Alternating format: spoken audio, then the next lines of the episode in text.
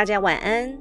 当我们执着于和他人争强斗胜，即便争赢了，但事过境迁，回头来看，这一切真的值得吗？今晚我们就来分享处世修养的经典著作《菜根谭》其中的精选名句：“不争长短，不叫雌雄；使火光中争长竞短，几何光阴？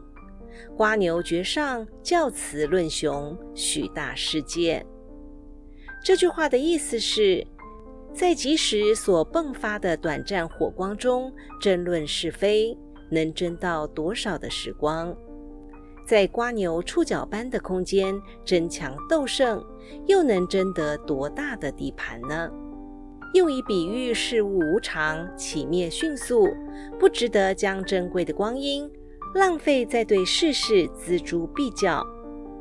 回首人类数千年的文明史，就是一部充满着硝烟与战火的历史。